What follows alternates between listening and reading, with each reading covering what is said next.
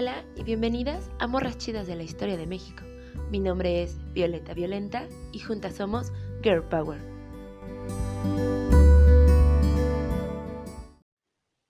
Hoy hablaremos de una morra aguerrida, luchona, emprendedora, pionera, revolucionaria, socialista, feminista radical, sufragista, una heroína, parte de la primera chispa de la Revolución Mexicana. Respondía al mote de la monja roja y se llamaba Elvia Carrillo Puerto. Ella es nuestra quinta morra chida de la historia de México. Nació un viernes 6 de diciembre de 1878 en Motul. Sí, de donde son los huevos motuleños, allá en Mérida, ahí. Nació después de cinco hermanos. Sus padres, doña Adela Puerto Solís y Justiniano Carrillo Pasos, vivían en la calle principal en el número 309. Cuando tenía seis años, en el año de 1884, asistía al colegio Roque G, con sus hermanas Hermida, Enriqueta, Josefa, Felipe y Gualberto. Esta era una escuela laica. En esta iban los hijos de los obreros enequeneros, en donde la costumbre era hablar maya. Aquí fue donde vio por primera vez la desigualdad. Elvia tuvo la fortuna de ser alumna de la poetisa feminista Rita Cetina Gutiérrez, de quien aprendió sobre igualdad de género y la influenció a estudiar y leer sobre otras feministas de la época. Por otra parte, y siguiendo la tradición familiar, Elvia se casa a los trece, pues vio en el matrimonio una vía rápida hacia su independencia. Su hermano mayor, Felipe, le había enseñado a tocar la flauta, lo que la llevó a ser parte de la orquesta que tocaba en la Alameda de Motul. Aquí fue donde Vicente, su esposo, se enamoró de ella y aunque don Justiniano se oponía al matrimonio por cosas como que sus hijas mayores aún no se casaban y eso se vería mal, Elvia tuvo la menarca y eso fue lo que convenció a su padre de darles la bendición. Pues la historia se repetía. Su madre también se casó a los trece, después de la menarca. Vicente era maestro, quería la ayuda de Elvia para aprender maya y ofrecer una mejor educación a los indígenas compartían ideales. Para Elvia, casarse significaba emancipación, libertad. Para don Justiniano, significaba sacarse una hija rebelde de encima. Y bueno, hay que acotar que la edad de emancipación para las mujeres en aquella época eran los 31 años, y obvia que Elvia no iba a esperar tanto. Así que se casó. Y los casó el sacerdote anarquista Seraf el sacerdote anarquista Serafín García, un sacerdote catalán, que fue de gran influencia para Elvia, pues entre libros y pláticas le enseñó a Marx y a Engels. Un año después, cuando Elvia tenía 14, nació su hijo, Marcial Pérez Carrillo. A la par de todo esto, Elvia había aprendido mecanografía, por lo que a los 15 comenzó a dar clases. Aquí es en donde comienza la chisma. Cuando comenzó las clases, tenía que hacer dictados para ser mecanografiados. ¿Y qué les dictaba a las morritas? Pues fragmentos de la Constitución de 1857, para que las morritas se familiarizaran con sus derechos. Esta empezó a hacer su lucha, y aunque todo parecía ir de la patada, pues el pequeño Marcial tenía asma, Vicente padecía una enfermedad de la que jamás fue diagnosticado, y dejaron de percibir esa lana, la que Vicente ganaba. Ella no se daba por vencida y chambeaba para su familia. Todo esto la llevaba a darse cuenta de los seis factores importantes en la desigualdad. El primer factor es el individualismo, seguido de los medios y el tipo de producción en la sociedad capitalista. El factor número tres, la religión. El cuatro, la propiedad privada. El cinco, las estructuras del matrimonio y de la familia. Y por último, la educación. Fueron años muy complicados, y en 1898 Elvia suple a Vicente en las clases para varones, pues la enfermedad de Chente no le permitía hacer más nada. Cuando Elvia tenía 22, en 1901, Chente muere. Ser viuda no era fácil. Don Justiniano quería que se regresara a su casa. ¿Cómo iba a vivir sola una madre soltera y a los 22?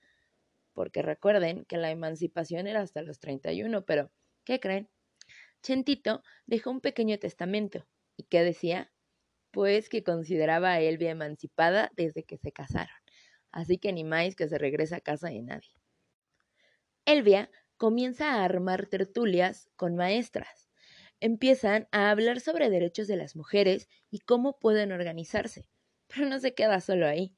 También comienzan a aconsejar a las madres de sus alumnos. Les hablaba del amor libre. Les leía a Woodhull y dicen que les leía este fragmento. Amaré a quien pueda. Amaré por un periodo tan largo o tan corto como pueda. Cambiaré este amor cuando las condiciones a las que me he referido deban ser cambiadas. Wow. Todo esto, obvia, molestaba a la sociedad de Yucatán. Así que Elvia se vestía de pipa y guante para confundir a todos y lo logró. Para 1909, disfrazada de Catrina, comienza su trabajo para la causa contrarreeleccionista yucateca. Era espía contra la tiranía de Porfirio, como parte del plan, y espero decirlo bien, de Tzelcopo. ¿Quién sospecharía de ella? Este hacía un llamado al pueblo a levantarse en armas. Esta es la primera chispa de la Revolución Mexicana, y aunque esta rebelión fracasó, fue un parteaguas en la historia. En Valladolid, donde se llevó a cabo este plan, es en donde Elvia conoce a Francisco Borroso, que se convirtió en su segundo esposo, del que se divorció en 1922. Apenas se promulgó la ley de divorcio en Yucatán, ellos se divorciaron durante el gobierno de su hermano Felipe. Aquí voy a hablar súper rápido del matrimonio con Pacorro, pues es que se volvieron a casar en 1923 para divorciarse de nuevo y esta vez definitivamente en 1925 y fin. Seguimos con lo importante. En 1910, Elvia no ha dejado la docencia y las tertulias. Ha ayudado a su hermano siendo propagandista y colaborando en 1907 en el Heraldo de Motul. Elvia, a estas alturas, ya es toda una revolucionaria, pues ha enviado correos y ha hecho propaganda para los grupos rebeldes en Yucatán. Para 1912, exactamente el 14 de julio, Elvia organiza la primera Liga Feminista Campesina. Hablaba, entre otras cosas, de métodos modernos de contracepción y sobre el amor libre. Para 1915, Elvia participa de manera activa en la formación del Partido Socialista Obrero de Yucatán, el que se convertiría en el Partido Socialista del Sureste. Pero no es lo único que Elvia hace este año, pues. Un día, Elvia va a una casa, eh, a una cena con el general Alvarado, y él es quien da la orden para que se organice el primer Congreso Feminista de Yucatán, que se llevó a cabo del 13 al 16 de enero de 1910. Fue no solamente el primero en Mérida, fue el primero en la República Mexicana y el segundo en América Latina, siendo el primero en Argentina. Al decir esto, se me hincha el pecho y bueno, ¿de qué hablaron? Según los talleres tipográficos de la, del Ateneo Peninsular en su publicación del mismo año, mencionan tres ensayos sin firma. El primero, la evolución del feminismo, la mujer en la historia. El segundo, la mujer a través de la literatura. Y el tercero, la mujer en nuestro medio. Y algunos de los temas del Congreso fueron 1. ¿Cuáles son los medios sociales que deben emplearse para manumitir a la mujer en su yugo de las tradiciones? 2. ¿Cuál es el papel que corresponde a la escuela primaria en la reivindicación femenina? 3. ¿Cuáles son las artes y ocupaciones que debe fomentar y sostener el Estado y cuya tendencia sea preparar a la mujer para la vida intensa del progreso? Y 4 cuáles son las funciones públicas que puede y debe desempeñar la mujer a fin de que no solamente sea elemento dirigido, sino también dirigente de la sociedad. Wow.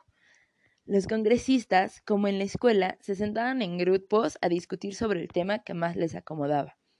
Si nos podemos dar cuenta que estamos hablando de 1916, esto me hace la cabeza, wow. Pero seguimos. En el mismo año, 1916, se lleva a cabo el segundo Congreso Feminista en Mérida. Este es por un tiempo más prolongado, pues se lleva a cabo del 23 de noviembre al 2 de diciembre. En este Congreso, la mayoría eran feministas radicales, Gracias a estas morras chidas, se logra votar a favor del voto femenino a nivel de elecciones municipales en Mérida, Yucatán. Sin embargo, se rechaza que las mujeres puedan ser votadas. Elvia logró esto gracias a que durante todo 1916 se dedicó a ser propagandista y organizadora de las ligas de resistencia feministas socialistas. Esto lo siguió haciendo junto a Marcial, su hijo, organizando ligas regionales con campesinas reclutadas en pueblos. A los 41 años, en 1919, durante el gobierno de Carranza, huye a Ciudad de México con la ayuda de Elena Torres y se pone en contacto con los vatos que estaban organizando el Partido Comunista Mexicano. Esto le ayuda a lograr y a armar la Liga Feminista Rita Cetina Gutiérrez. Y no solo eso, claro que no. Además, contribuye a la fundación del Consejo Feminista que proponía la emancipación política de las morras. En 1922, Elvia ya era presidente de la Liga Feminista Rita Cetina y de las Ligas de Resistencia Feministas Campesinas. ¿Y en qué se centraban sus fuerzas? Pues ahí les va. En la alfabetización de adultos, métodos de higiene moderna para mujeres, introducción a métodos contraceptivos, lucha contra adicciones. Y escuchen esto, luchaban contra la prostitución y protección a prostitutas. Hablaban de nutrición, enseñaban a vender, por lo que enseñaban algo así como marketing para corporativos. Primeros auxilios, y se les explicaban sus derechos constitucionales, los de 1917, que eran un copy-paste de la de 1857, pero también les hablaban de los derechos que tenían aunque no fuesen constitucionales. El año de 1923 fue quizá uno de los más importantes para Elvia, pues no solo se vuelve a casar con Pacorro, era propagandista de Felipe, también va al Congreso Panamericano de Mujeres en Ciudad de México, siendo con sus amigas las más radicales. También fue elegida como diputada municipal por parte del Partido Socialista del Sureste, y aunque solo estuvo dos años por las amenazas de muerte, estos fueron suficientes. Acabados estos años, en 1925, regresa a Mérida con el Congreso Feminista. La minuta es enviada a la, a la Cámara de Diputados, minuta que a pesar de ir respaldada con firmas, fue ignorada. Elvia a esta fecha jamás ha dejado de luchar, de pedir los mismos derechos que los hombres tenían constitucionalmente para las morras y enseñándole a estas cuáles eran. Para 1927, Elvia funda junto con trabajadoras de la Secretaría de Agricultura la Liga Orientadora Feminista Socialista, la que posteriormente se convertiría en la Liga de Acción Femenil. Lo que ellas querían era el voto femenino, pero no solo eso. Sus luchas, como hasta ahora, eran multidisciplinarias, pues daban atención a menores desamparados y a las tan temibles madres solteras. ¿Pueden creer que había quejas por esto? Y esa fue una de las razones por la que esta liga se disolvió. En 1947, Miguel Alemán dio apertura para el voto femenino a nivel municipal y en 1953 el presidente Adolfo Ruiz Cortines propuso personalmente la iniciativa para cambiar el artículo 34 constitucional reconociendo el derecho de las morras de votar en todas las elecciones. Hoy Sabemos qué y quiénes estuvieron detrás de esta lucha que parecía inalcanzable. Las mujeres votaron por primera vez en 1955 y hoy, 65 años después, esa lucha sigue. Hay costumbres que se deben erradicar. El sufragio nos reconoció como iguales en la participación política. Elvia falleció a los 90 años en 1968. Su legado sigue vivo. Una sufragista, una feminista, una morrachida de la historia de México. Y por hoy es todo.